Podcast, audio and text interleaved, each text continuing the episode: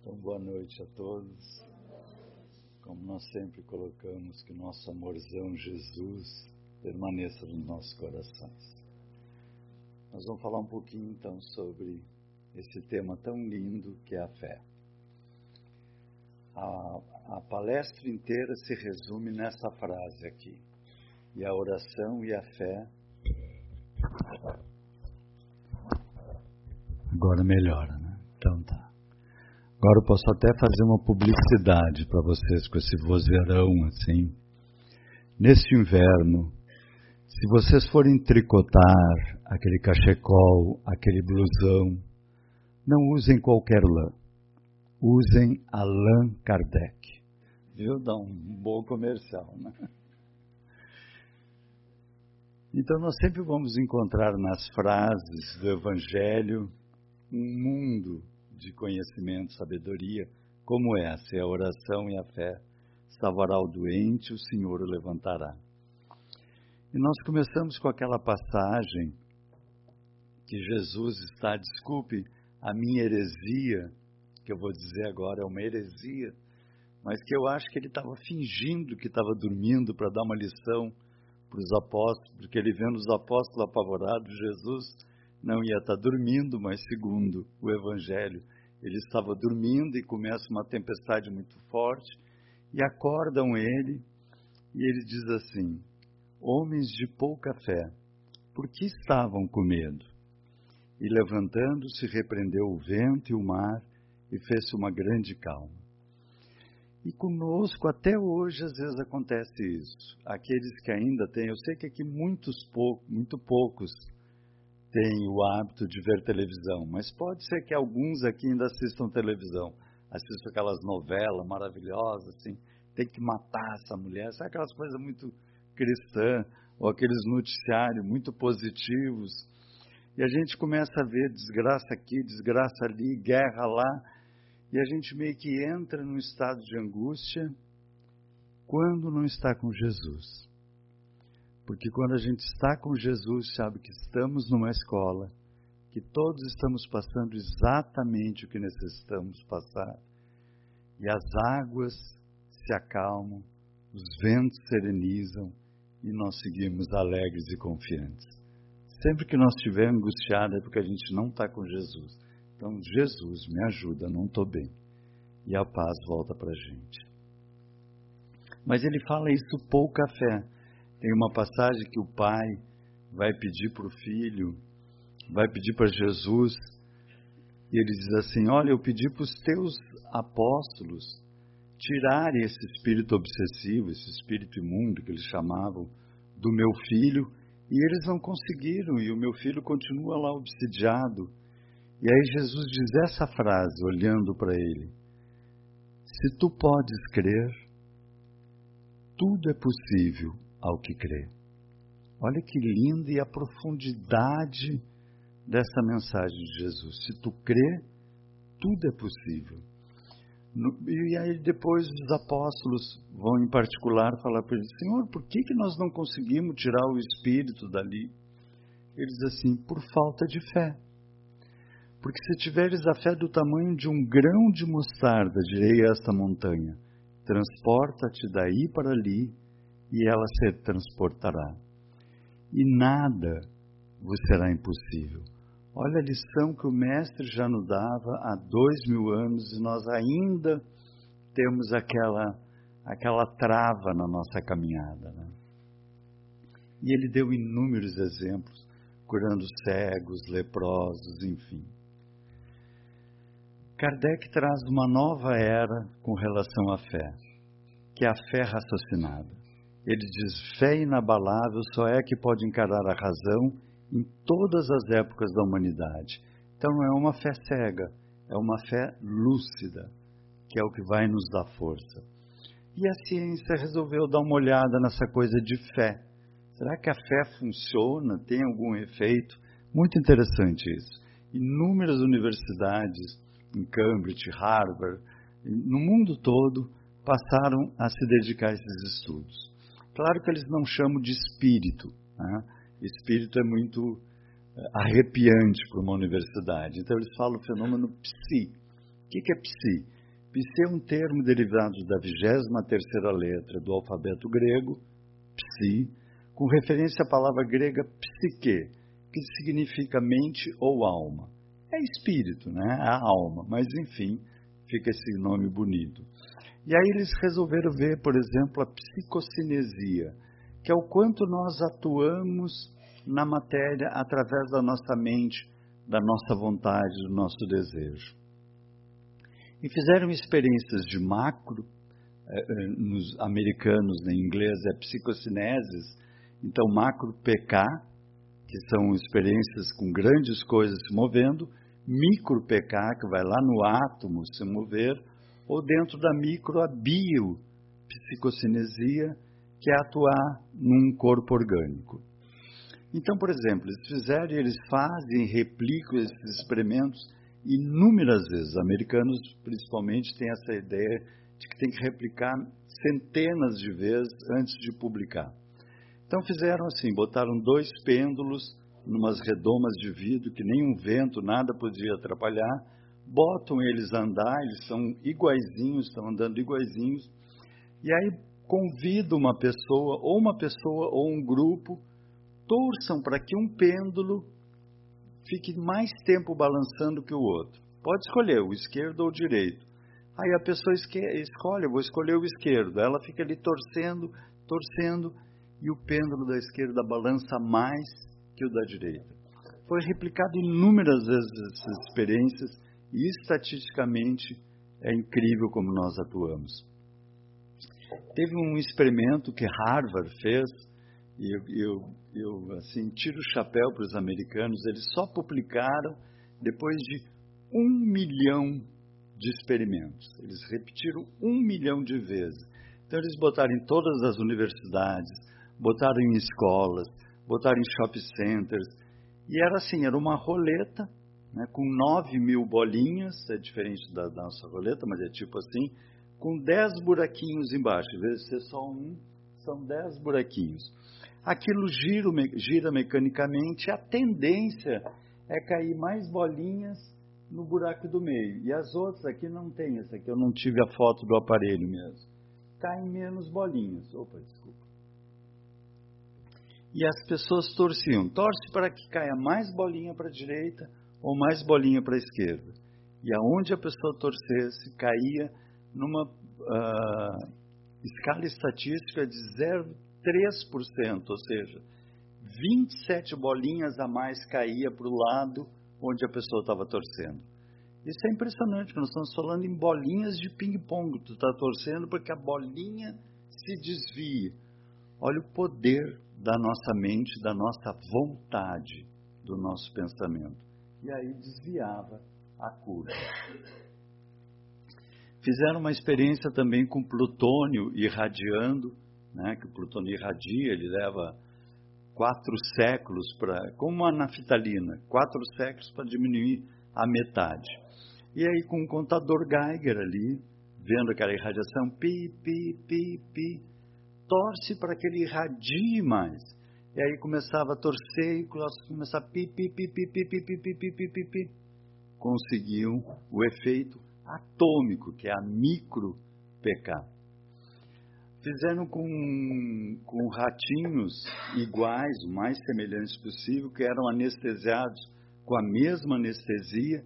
E aí eles fazem várias variações, ratinho num, num quarto, as pessoas fora do quarto, ou ratinho as pessoas no quarto, dois ratinhos anestesiados, torce para que um acorde antes. Olha que louco isso, né? As pessoas torciam, tá, eu vou torcer para esse aqui, e aquele acordava antes. O que, que ela está fazendo? Ela está mexendo no sistema nervoso do ratinho. Olha o poder que nós temos.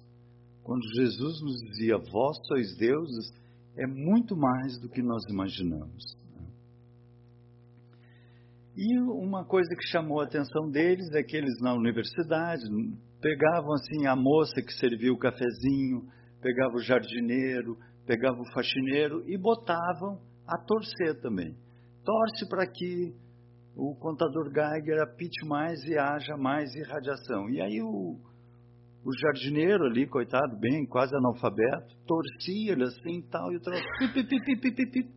Aí eles perguntavam: Tu sabe que o que tu está fazendo é, é, um salto quântico no último orbital do átomo? Eu estou fazendo o quê, doutor? Não tem a menor ideia do que está fazendo, mas estava fazendo. Por quê? Porque nós já fomos átomos. E nós somos compostos por milhões e trilhões de átomos, e toda hora nós estamos mandando o elétron para cá, elétron para lá, e átomo, e combinação, e molécula, e quebrando molécula. Nós somos peritos nisso. Mas a gente fica aqui assim, ah, é mesmo? Eu? Não. Se alguém lanchou antes de vir para cá, eu espero que tenha lanchado, se não lanchou vai dar apetite agora, vai dar fome. Se alguém lanchou, essa comida entrou, está indo lá para a nossa célula, está entrando na mitocôndria, está fazendo o ciclo de Krebs, fazendo ácido lácteo, ácido pirúvico, transformando na nossa gasolina, que é o trifosfato de adenosina, o ATP, que é a nossa energia. A gente está aqui sentado, vendo palestra. Né? E tudo isso ocorrendo dentro de nós de maneira fantástica. Mas tem os pessimistas, e isso é muito legal. Essa parte do experimento eu achei muito interessante. Em todos os lugares eles tinham sempre alguém que eles convidaram. Tu torce para que o pêndulo da direita. Ah, não, eu não. Não, torce, vai ali. Não vou conseguir isso, que bobagem. Não, mas tenta pelo menos. Né? Eles conseguiam resultados significativos estatisticamente. Só que é o contrário. Se era para balançar mais o da direita, não vou conseguir, balançava mais o da esquerda. Eles transformavam, se era para cair mais bolinha para a direita, caía mais bolinha para a esquerda. Sabe o não vai dar certo? Eu sei que não vai dar certo. Não dá certo.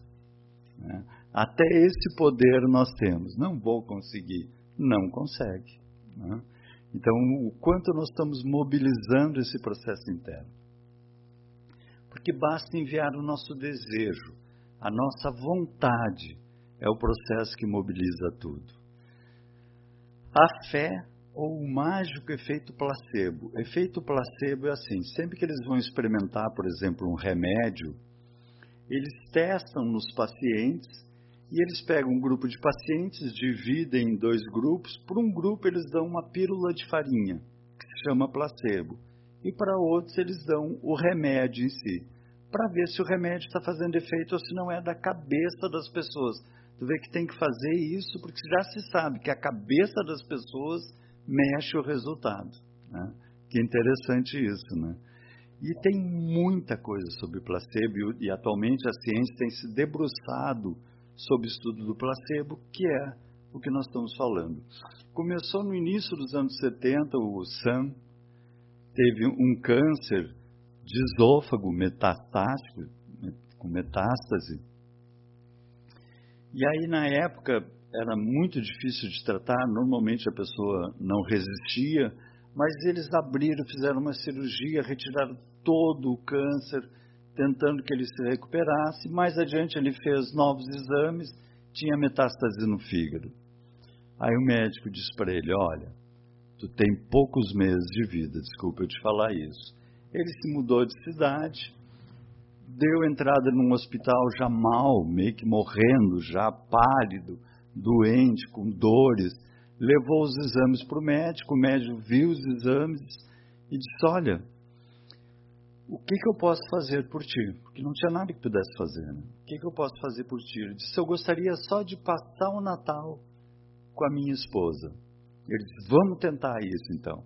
Aí deu medicamento, deu, né, que pudesse ser paliativo apenas, né? Ele passou o Natal com a esposa. Logo dois dias depois do Natal, antes do Ano Novo, ele baixa o hospital mal, com dores, já magro, pálido, amarelo, morrendo de câncer feio assim. Fizeram exames, não apareceu nada, eles deixaram para fazer exames melhores, mais detalhados no dia seguinte, mas naquela noite ele morreu. Como ele estava estudando muito ainda isso, eles pediram para a esposa se podiam fazer uma autópsia, que eles queriam ver como é que estavam os órgãos dele, o que, que tinha destruído dentro. Eles fizeram a autópsia e o que que deu? Ele não tinha nada. Aquela primeira cirurgia tinha removido tudo. Ele não tinha nada de câncer. Ele era totalmente saudável. Mas os médicos disseram para ele: tu vai morrer de câncer em poucos meses. Ele acreditou que ia morrer de câncer em poucos meses.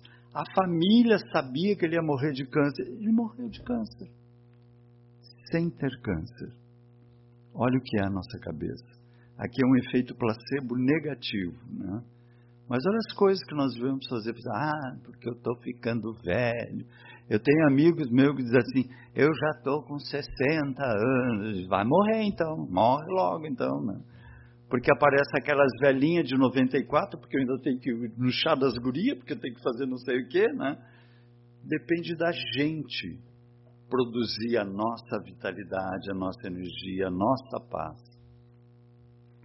A, o Instituto de Neuropsiquiatria da Universidade da Califórnia fez um novo remédio, que eu falei, né, de placebo, o Efexor, um antidepressivo, e a Jane Schofield ficou conhecida porque ela, desde a adolescência, já sofria de depressões severas, ficava fechada dentro do quarto, chorando, não queria comer, tinha várias tentativas de, de suicídio, era uma vida infernal, ela já estava com 46 anos, quando elas ficaram sabendo desse experimento, disseram para ela: escuta, tu não quer ir lá experimentar esse remédio novo?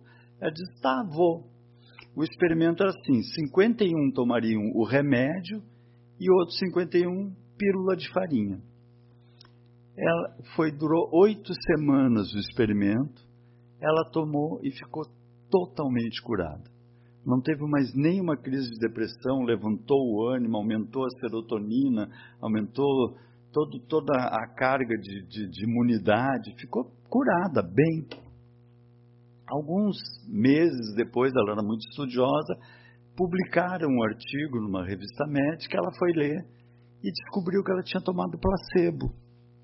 Aí ela foi lá falou lá com o médico, olha, saiu errado aqui. Disseram que eu tomei pílula de farinha, mas eu não tomei, eu tomei o remédio, eu estou curada. Ele disse, não, olha, se saiu que tu tomou farinha, não, vocês se enganaram e não voltou mais a ter recaídas. Porque na cabeça dela, ela estava curada e se curou. Olha que coisa impressionante. Até hoje, até hoje, por exemplo, antidepressivos, 61% melhoram com pílula de farinha. E 61% é um monte, pessoal, o que é a nossa cabeça, né? E fazendo mudanças físicas na nossa biologia. O Dr. Bruce, da Faculdade de Medicina de Baylor, fazia cirurgias de artroscopia no joelho, e ele vendo esses estudos de placebo, ele disse assim: será que é possível fazer uma cirurgia de placebo, mexer com a cabeça das pessoas assim? E aí o que, que ele fez? Ele pegou 10 pacientes, dois pacientes receberiam um tipo de cirurgia de, de, de desbridamento, três pacientes uma lavagem pressurizada que tirava detritos, e cinco pacientes, ele só ia abrir buraquinhos na pele, cortar o joelho, costurar e não ia fazer nada. Cirurgia de mentirinha. Olha só o trabalho dele. E o procedimento era igual: todos entravam para a cirurgia, iam receber anestesia, o doutor recebia um envelope, abria e dizia assim: ah, esse aqui é de mentirinha. Tá, para ele não influenciar em nada. O que, que aconteceu? Após a cirurgia, todos os dez relataram maior mobilidade e menos dor. Todos ficaram curados. Seis meses depois, todos estavam ótimos. Seis anos após, ainda caminhavam normalmente com maior amplitude de movimento. E ele não fez nada em 50%, ele só cortou e costurou. E a pessoa disse assim: Ele me curou. Então, estou bem, posso estar aí caminhando que em 2002 ele ficou tão encantado com esse experimento que ele mesmo tinha feito, que ele fez aí com 180 pacientes. Todos os três grupos melhoraram após dois anos, perfeito. Um até jogador de basquete famoso que andava de bengala, não conseguia mais nem caminhar, voltou a jogar basquete e tinha caído no grupo placebo, cirurgia de mentira. Olha o poder da nossa mente. Os chamados milagres, né, que Kardec deixa bem claro que milagre não existe, é só porque nós ainda não compreendemos, mas quantos vão ao santuário de Fátima e se curam? Ao santuário de Lourdes, olha se vocês conseguem ver a foto, o número de bengalas penduradas, porque as pessoas vão lá alejadas e saem caminhando, porque ela crê naquilo. Então o placebo é a crença, é a fé. Eu acredito. Né? Quem vai na santa acredita na santa. Ela tem fé que a santa vai curar. Se ela tem fé, se cura. Aquele que faz a cirurgia tem fé na medicina, tem fé no doutor e se cura. E o que, que o nosso amorzão Jesus nos dizia? Sempre, a tua fé te curou. Quando a hemorroísa toca no vestido dele, e ela anos sangrava sem parar, e ela toca no vestido dele, e ela se cura imediatamente, e ele para e diz assim: Quem me tocou? Se vira, ela diz: Fui eu, Senhor, mas eu toquei só a fimbra da tua veste, só no cantinho da tua veste. Ele diz: Filha minha, não foi a minha veste que te curou, mas a tua fé te curou. Olha que lindo isso. Né? Se nós tivéssemos realmente essa fezinha de um grão de mostarda. E Chico né, recebe do nosso querido André Luiz no livro Mecanismos da Mediunidade, ele vai a partir do capítulo 13 falar em hipnose, né, que é algo que o, a, a ciência atual já tem, o Conselho de Medicina aceita como especialização de terapeutas, mas ele está abordando então isso. Ele dá um exemplo. O hipnotizador dará, por exemplo, a 10 passivos a ideia de frio. Não colocando numa banheira de gelo, mas para ele imaginar que está numa banheira de gelo. O que, que vai acontecer? Ele vai começar a tremer e vai achar que está com frio. Porque o hipnotizador lançou essa informação para ele. Semelhantes vibrações, diz André Luiz, encontram na onda mental do hipnotizador o agente excitante, que lhes alimenta o fluxo crescente na direção do objetivo determinado. A informação que ele mandou: tu estás com frio, está frio. E aí uns tremem, outros se encolhem. Eu vou fazer bem resumidinho, porque senão ficaria muito comprido. Né? No capítulo 14, ele fala em reflexo condicionado, ele diz assim: Imagina que esse hipnotizador, que esse magnetizador, seja um homem nobre, digno de respeito, capaz de nutrir a confiança de todos. Suponhamos que ele seja procurado por um cidadão qualquer portador de uma doença. Né? Então, é uma pessoa que todo mundo considera séria, nobre, e, a, e uma pessoa vai lá pedir para ele auxiliar ele. Ele imediatamente pega a atenção e lhe transmite a essência de suas próprias ordens diz André Luiz, ou seja, ele está enviando uma ordem para o paciente, uma informação. Não receie, durma tranquilo, tudo está bem, tu acordará livre de todo o mal, né, que é o processo de condução.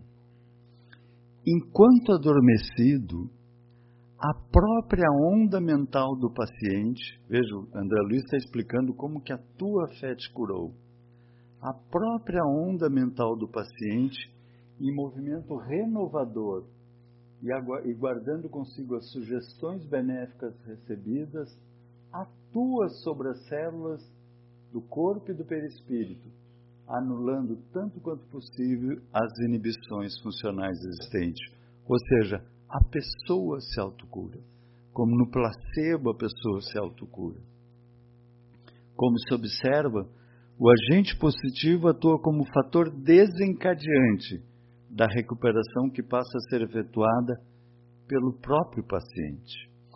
E no capítulo 14, objetos e reflexos específicos, ele diz assim: No segundo dia de tratamento, o paciente com mais facilidade se confiará à vontade orientadora que o dirige. Basta encontrar o hipnotizador que entrará no reflexo condicionado pelo qual começa a automatizar o ato de arrojar de si mesmo as próprias forças mentais. Só de se encontrar com aquele senhor, ele já começa a se sentir melhor. E assim procede o enfermo no mesmo regime de condicionamento, até que a contemplação de um simples objeto será suficiente para que se entregue à hipnose de recuperação por sua própria conta. André Luiz está explicando os milagres. Semelhante medida que explica o suposto poder curador de certas relíquias materiais ou dos chamados talismã de magias. Né? Então a pessoa entra na gruta de Lourdes assim, vai me curar. Ela mobiliza todo o processo. Mas vejam o poder que nós temos de mobilizar esse processo dentro de nós. E aí a gente pega alguma coisa assim, não, tem fé que tu vai te curar. Ah, não vai dar certo. Eu sei que não vai dar certo. Pronto. Ficamos mais doentes ainda. Né? Mas se nós tivéssemos realmente confiança, não, Jesus vai me ajudar. Isso aí me lembra muito, desculpa contar piada numa palestra, mas essa piada eu acho que se adapta bem aqui. Está uma cidadezinha do interior e começa uma revolução e tiro para cá, tiro para lá. E tinham dois amigos muito cristãos, muito devotos, eles se escondem atrás do muro e começava tiro, tiro, tiro. Aí um olha no fundo da rua, assim, tem um mato, ele corre. E o outro diz: Que isso, Fulano? Deus é grande. Ele diz: Não, eu sei, Deus é grande, mas o mato é maior. E a gente faz isso. Né? Tu confia, não confio, mas, quando a gente bota o mas depois, aí botamos por água abaixo todo o processo. Né? E aí vem uma passagem que André Luiz coloca que eu acho lindo.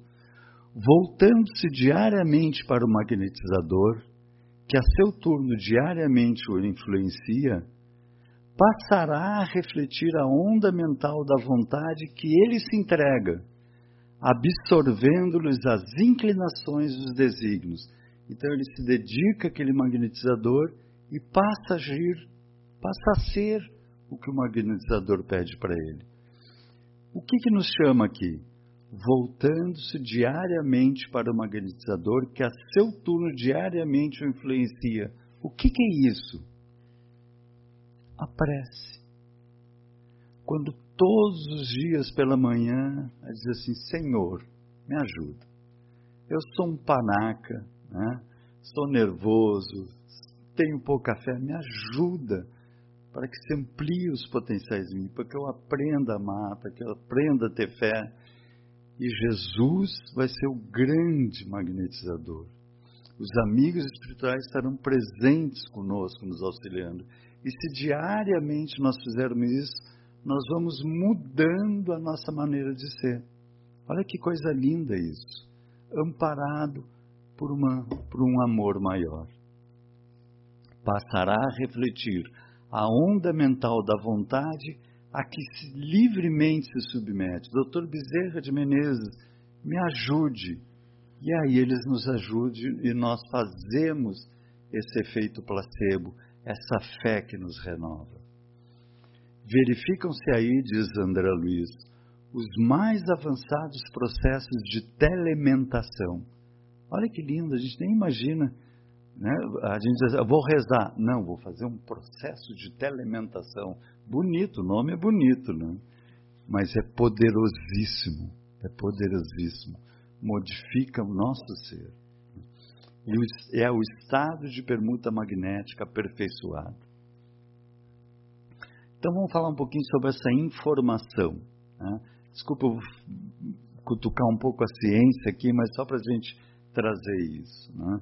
O Thomas Hertog e o Stephen Hawking, o, o Stephen Hawking, todos vocês conhecem, aquele grande cientista que era ateu, né? sempre foi ateu, ficava naquela cadeira de roda sempre, mas antes de morrer ele fez todo um estudo e uma publicação que foi pediu para ser publicado assim que ele morresse. E o que que dizia? Olha a cara do Hertog aqui sobre o estudo deles.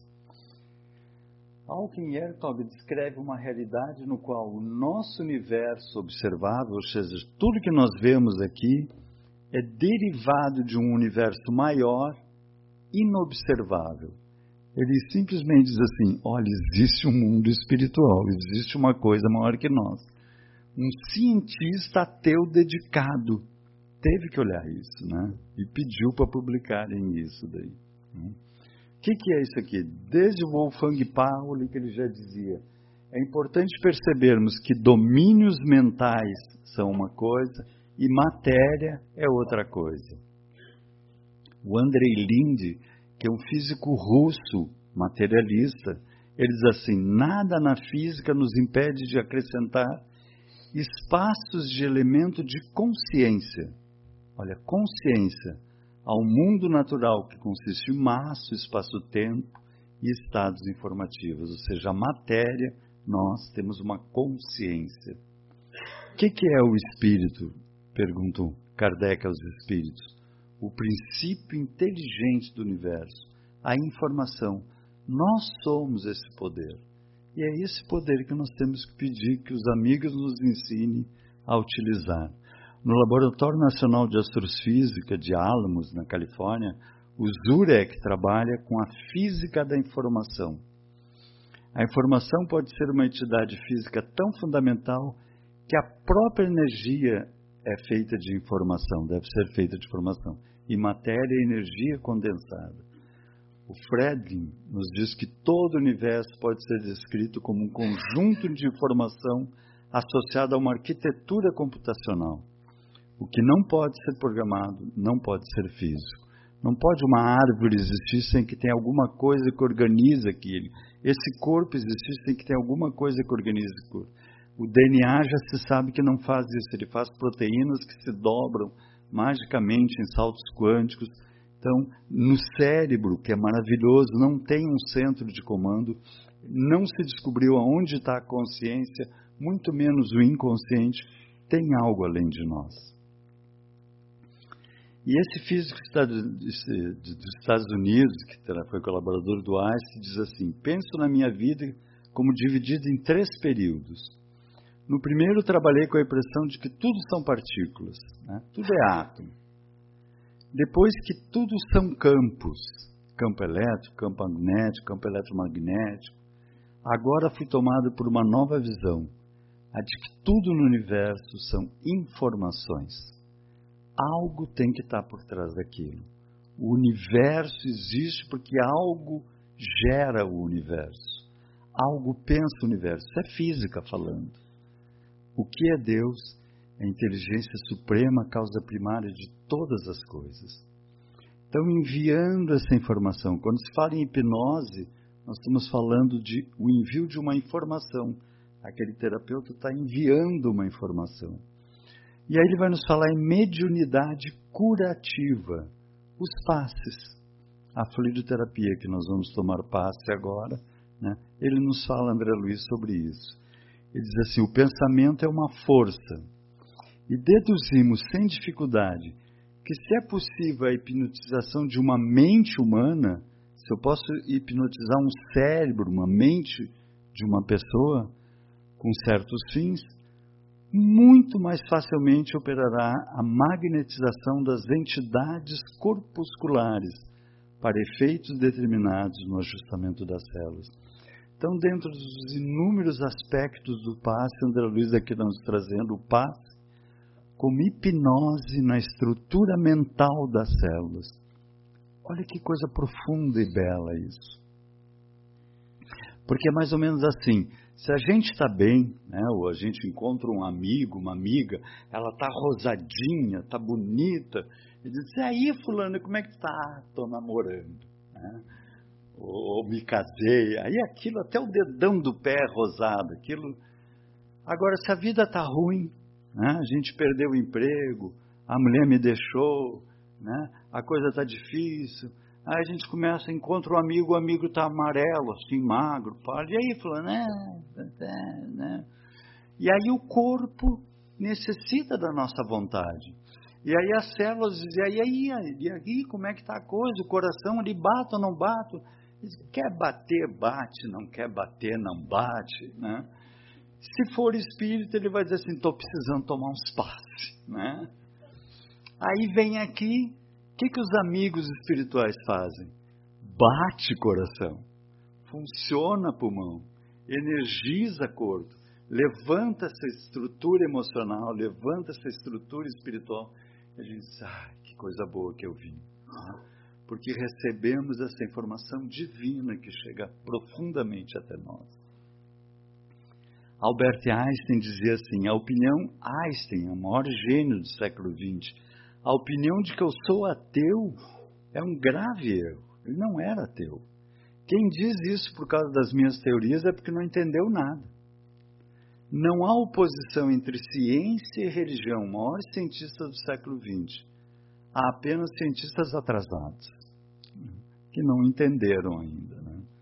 E Jesus nos fala nos amigos espirituais que nos acompanham. Ele mesmo deu esse exemplo quando ele sobe ao Monte Tabor e fala com Moisés e Elias. E ele não está falando com dois anjos de asinhas, ele está falando com duas pessoas que morreram, que viveram na terra e morreram. E ele diz: a vida continua. Nós só estamos de passagem, mas nós somos eternos. Calma serenidade, porque nós temos o, o infinito para evoluir e seguimos sempre na nossa jornada. É apenas uma passagem. Ele mesmo retorna para nos dizer isso. Mas a nossa fé me marca muito essa passagem aqui. Quando um pai vai pedir diretamente para Jesus: Senhor, cura o meu filho. E aí Jesus, de novo, diz assim: Mas tu crês? Né? Tu crês? E ele diz assim: Eu creio, Senhor, mas ajuda a minha incredulidade. Né? Eu creio, mas não é tanto assim. Dá uma mãozinha na minha incredulidade. Eu acho que é isso que nós temos que pedir sempre ao Pai. Mas eu, quando Jesus vai se afastar de Pedro, nos últimos momentos, ele diz assim: Mas eu roguei por ti para que tua fé não desfaleça. Ele não pediu para que ele tivesse uma boa casa, um bom emprego, saúde. Não, ele pediu para que ele tivesse fé. Porque se ele tivesse fé, todo o resto viria por acréscimo.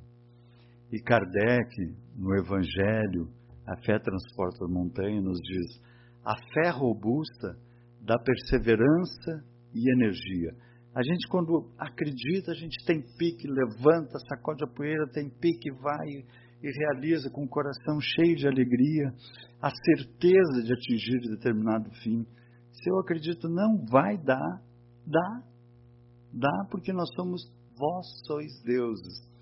E essa última frase eu acho linda. A fé sincera e verdadeira, sincera e verdadeira, é sempre calma então, se eu não estou com calma, se eu não estou sereno, eu estou deixando a minha fé de lado. Porque nós somos eternos. Há bilhões de anos evoluindo.